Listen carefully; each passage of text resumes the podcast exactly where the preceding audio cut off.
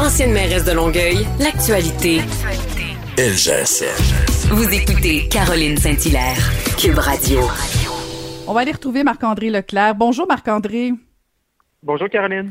Hey, j'ai travaillé fort. J'ai fait une entrevue avec Richard Martel. Euh, j'avais hâte de lui parler parce que euh, Benoît Dutrisac, Antoine Robitaille et moi, on, on se demandait euh, où il était le lieutenant du Québec du Parti conservateur parce que dans le passé, Marc-André, tu le sais, là, parce que tu étais, étais avec les conservateurs, avec Andrew Scheer, Alain Reyes, il était partout, disponible. Il était en plus efficace sur les tribunes médiatiques. là, j'avoue que Monsieur Martel, on est ailleurs. bon, probablement qu'il travaille davantage dans les coulisses.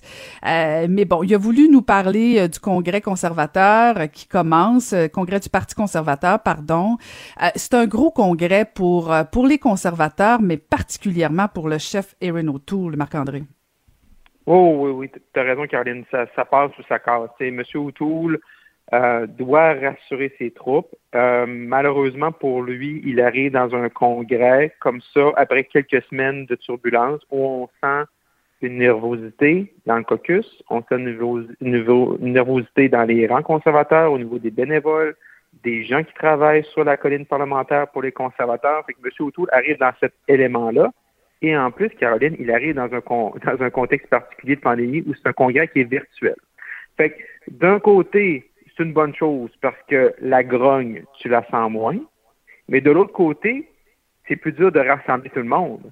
Quand mm. tout le monde est devant son petit écran, en train de voter, en train de s'exprimer sur des politiques, et là, ça va être difficile de voir M. O'Toole lorsqu'il va livrer son discours euh, en fin de semaine. Ça va être quoi la réaction de la salle? Est-ce que les troupes vont être rassurées? Est-ce qu'ils ont, est ont compris le plan de match?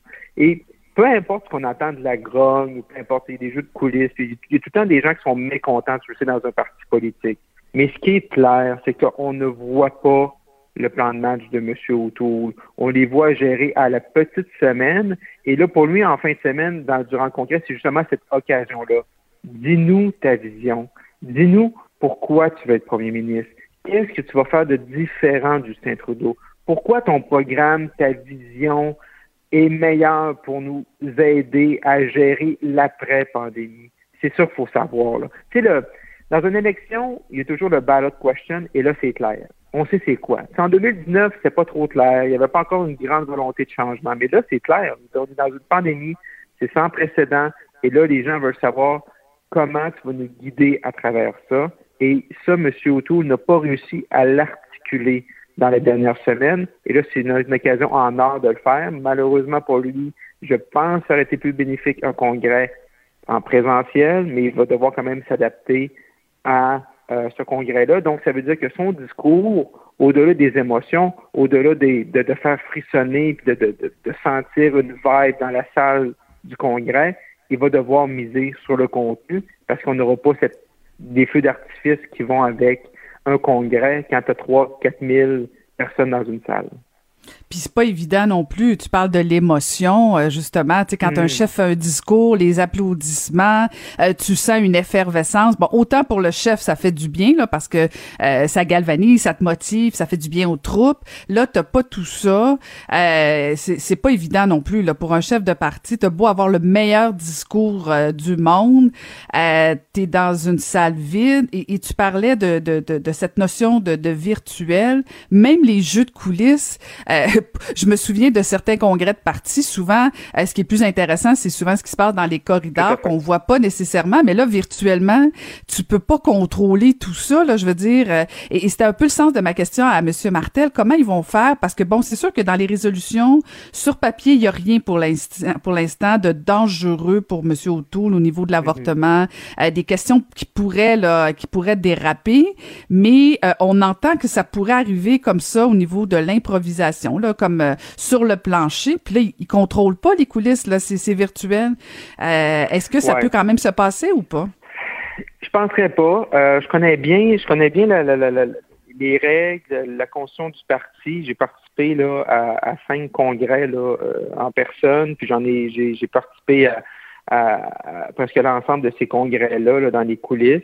ça va être très difficile, surtout, en, surtout où en virtuel, là, Euh, quand tu es en présentiel, les gens qui veulent aller au micro, c'est dur d'envoyer la police les arrêter. Mais là, quand tu es en virtuel, tu peux donner la parole à, qui tu veux. Tu sais, fait que ça, ils ont un contrôle qui va être beaucoup plus serré, je pense. Et la, la conscience est quand même claire. Fait que là, je sais qu'il y a certains groupes, surtout les conservateurs plus sociaux, qui veulent montrer qu'ils ont, qu'ils ont des muscles, puis ont du poids, puis sont importants. Mais je pense que c'est un peu exagéré présentement parce que je pense que samedi soir, lorsque le congrès va être terminé, il n'y aura pas de résolution euh, problématique, il n'y aura pas de débat sur ces enjeux-là que M. O'Toole veut éviter. Mais, à contrario, Caroline, quand on regarde l'ensemble des résolutions, effectivement, les présidents dans les dernières semaines ont voté et ces résolutions-là qui auraient été plus épineuses pour les conservateurs, pour M. O'Toole, ont été rejetées. Ils n'ont pas eu l'appui euh, de l'ensemble des présidents des associations, donc elles ne sont pas dans le cahier final qui vont être débattues en fin de semaine. Fait donc, quand on regarde les 34 résolutions qui touchent l'énoncé de politique, bon, on se rend compte qu'il n'y a rien d'épineux. Mais également, il n'y a rien également qui est vraiment très visionnaire par rapport à ça. Mm-hmm. Et c'est ça aussi le danger. C'est que, un moment donné, à, tout, à, à, vouloir être très défensif par rapport à un congrès qui s'en vient, à, vouloir s'assurer de ne pas avoir ces débats-là qui divisent le parti et de ne pas être dans une position de faiblesse avant le prochain scrutin qui pourrait arriver avant la fin du printemps, ben là, tu oublies la nation d'être à l'offensive et de t'assurer qu'il y a une ou deux résolutions qui sont dedans, qui sont très importantes et qui donnent un narratif. Je vais donner un exemple. En 2018, avant la, avant la, dernière élection fédérale, le Congrès des conservateurs était à Halifax. Moi, je travaillais avec M. Scheer comme chef de cabinet et on s'était assuré qu'on ait un débat sur le rapport d'impôt unique.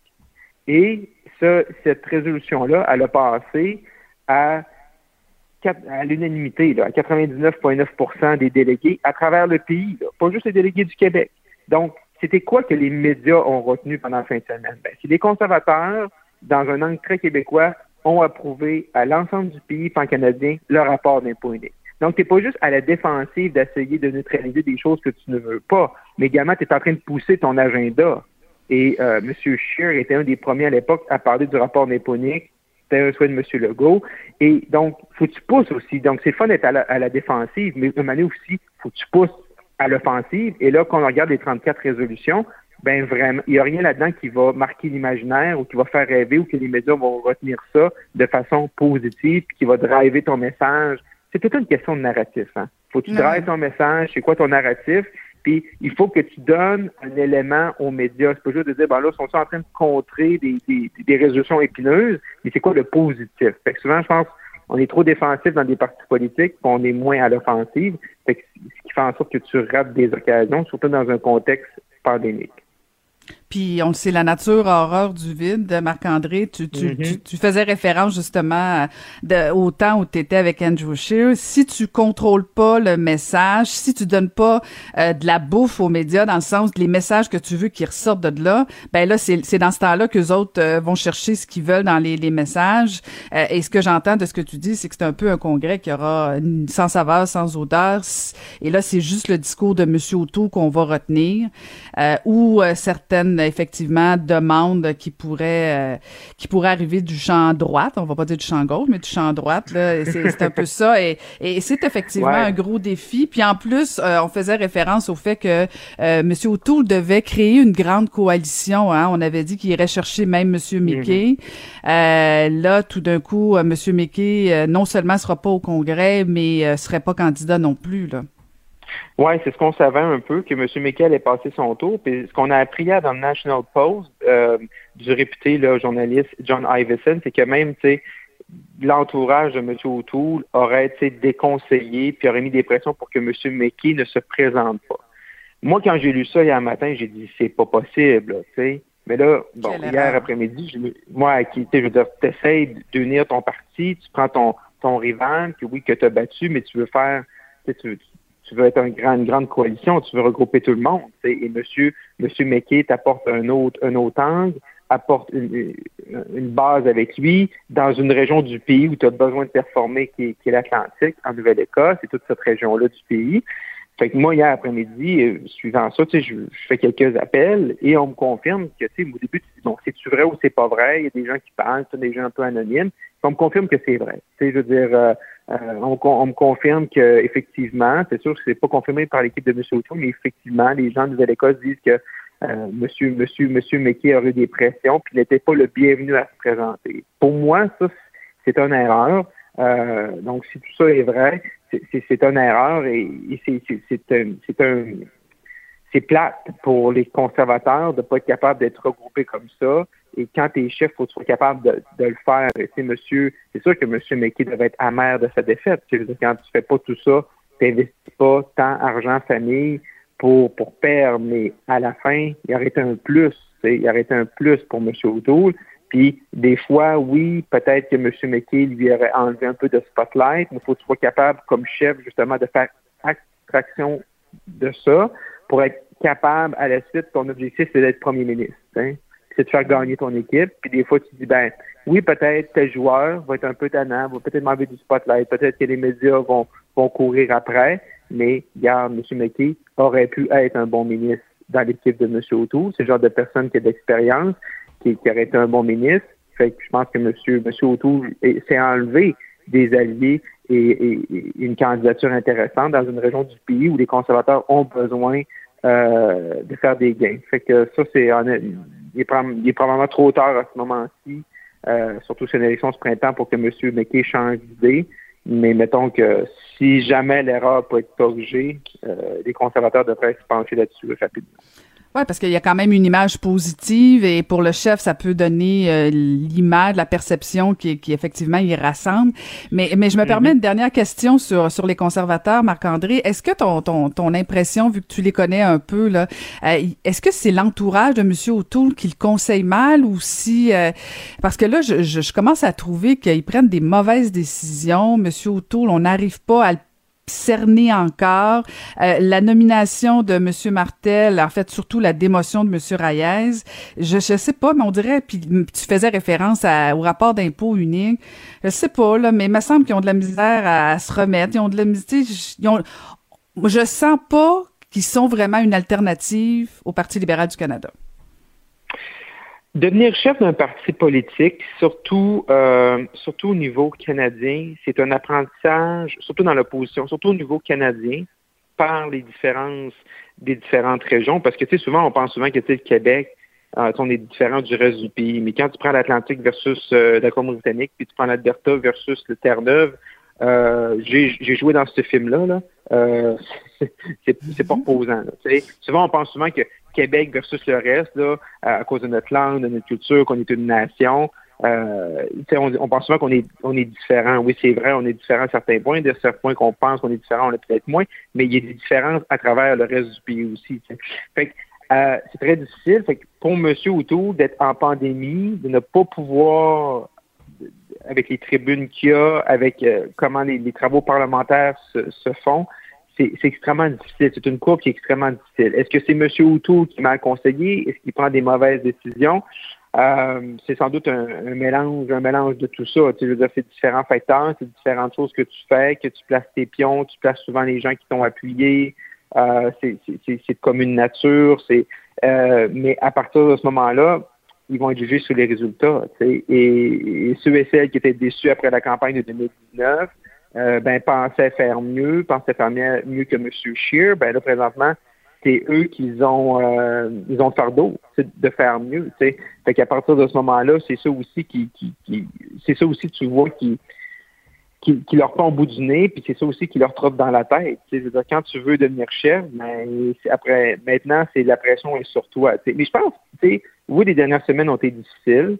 Il y a toujours une façon de se replacer. Une campagne électorale peut changer des choses, mais il faut falloir qu'on voit certains signes, certaines briques. C'est comme un mur de maison, là, c'est pierre par pierre que tu peux bâtir. Tu sais jamais si l'élection va du printemps, probablement, peut-être cet automne. Il y a tout le temps des occasions de se reconstruire. Mais ça va prendre un signe fort dans les prochaines semaines, prochains mois, que justement, M. O'Toole prend le contrôle de son équipe. Présentement, on ne sent pas qu'il a ce contrôle-là. On sent pas qu'il a le contrôle de l'agenda. Il réussit pas à imposer ses thèmes. Et euh, il faut pas qu'on le voit rapidement parce que sinon, là, les, les troupes vont arriver en campagne, puis là, ils vont être démotivés. Puis ça, il n'y a, rien de pire quand tu rentres, puis même tes, tes troupes, tes candidats, puis tes députés rentrent euh, au combat avec la ligne basse. Euh, ils ont du travail à faire. Euh, écoute, on va suivre ça. Il euh, faut qu'on parle un peu là, de ce qui s'est passé cette semaine à Québec. On en parle souvent, toi et moi, à la joute, Marc-André. Le fameux mm-hmm. dossier du tramway. Finalement, il y a une entente. Ah oui, c'est ça. Il y a entente finalement de François Legault et Régis, Lablon, Régis Labombe. Oui, une grosse semaine pour M. Legault. Hein. Après, début de semaine, hein, on s'entend avec M. Trudeau, François, Justin, Bodé Bodé. Là, hier, euh, mercredi, on aurait le dossier avec M. Labombe. On sent que c'est une question de temps euh, avant d'avoir une annonce officielle. Sauf qu'on a déjà parlé ensemble, tu faisais allusion à la joute. C'est un sujet qui est revenu souvent lorsqu'on était ensemble à la joute dernièrement. Euh, mais là, présentement, moi, j'ai tout le temps pensé que cette rencontre-là allait coûter cher. Et là, ce qu'on entend, c'est que le tramway va rester à 3,3 milliards mais qu'il y a vraiment un autre projet. Il y a comme un deuxième projet en parallèle qui va être annoncé pour desservir les banlieues. Le nord, tu sais, le nord de la ville de Québec, parce que présentement, le nouveau tracé, trajet va être très concentré, là, euh, ville de Québec, puis plus vers le sud de la ville, là, euh, longeant le fleuve Saint-Laurent. Mais là, il y a toutes les banlieues, puis le nord que la CAQ tenait tant. Et là, ce qu'on comprend, c'est que le ministère des Transports, Transport Québec, va avoir un projet euh, pour aller euh, servir euh, les banlieues. Et là, Caroline, ce que j'entends à Québec, c'est que ce deuxième projet-là, donc on garde le tramway, c'est pour tout le monde, on garde le tramway à 3,3 milliards, fait que ça, ça paraît bien, mais c'est pas le même tramway qu'avant, c'est parce qu'on a enlevé des, des sections. Mais là, ce qu'on entend à Québec, c'est que l'autre portion, l'autre pour desservir les banlieues, pourrait tourner aux alentours de 800 à 900 millions. Fait que là, ça commence, euh, ça commence à faire une, bonne facture. C'est sûr que ça va, c'est, bien joué de la part de M. Legault, M. Labon, parce que tu peux dire, ben, le tramway, il reste à 3.3, mais l'ensemble du réseau, du fameux réseau structurant qu'on attend à Québec, il y, a une, facture qui va se rajouter à ça. Et là, quand on pense à M. Legault qui va parler avec M. Léoulier, le maire de Lévis, pour parler du troisième lien. Donc, tout ce qui est transport en commun, euh, mobilité à Québec, là, euh, c'est une facture qui va être très, très, très, très, très salée euh, moi, j'ai rien contre, on a parlé souvent ensemble, j'ai rien contre les, projets comme ça, mais c'est juste que je me dis tout le temps, qu'est-ce que la pandémie va changer sur les habitudes des gens dans une ville comme Québec où il y a beaucoup de fonctionnaires? C'est sûr que les centres-villes sont là pour rester. Je pense pas que tout le monde va quitter le centre-ville de Québec, par exemple. L'Assemblée nationale va rester au même endroit, tout ça. Mais euh, comment est-ce que quand tu mets des sommes aussi importantes, c'est important que tes trajets puis tes projets tu traversent l'usure du temps. Est-ce qu'on est présentement dans ce changement-là où les où, les, où on voit des sondages de syndicaux, 95, 90, 95% des gens veulent rester en, télétravail après la pandémie, soit à temps plein ou à temps partiel. Euh, donc, ça va être intéressant de voir. Mais clairement, le, projet est parti. La fumée blanche est sortie hier. Ils ont une entente. Ils sont en train de la rédiger d'après moi, là, euh, d'ici quelques temps, on va voir l'annonce. Et là, ça aura des conséquences aussi sur le futur de M. Labombe. S'il est, s'il est convaincu que son projet va aller de l'avant, est-ce qu'il a besoin de se représenter à, l'automne prochain aux élections municipales? La question euh, est à suivre. Mais la question est à suivre et j'ai comme l'impression, Marc-André, que ça ferait l'affaire de, de, de, de, l'équipe de François Legault de, que M. Labonde prenne sa, sa retraite. Alors, j'ai l'impression que le décret va s'écrire assez rapidement pour qu'on puisse être libéré du maire de Québec. Mais bon, ça sera à suivre. Euh, bien content pour les gens de Québec. Merci beaucoup, Marc-André. Euh, on peut te suivre à la joute avec euh, beaucoup de plaisir et te lire dans le Journal de Montréal. Merci, Marc-André. Merci. Bye-bye. C'est ce qui met fin au balado de cette semaine. Merci d'avoir été à l'écoute encore une fois. Je veux en profiter pour remercier la formidable équipe euh, à Cube Radio, notamment Joanie Henry à la mise en onde et à la recherche Carl Marchand. Je vous souhaite une bonne semaine. À la semaine prochaine.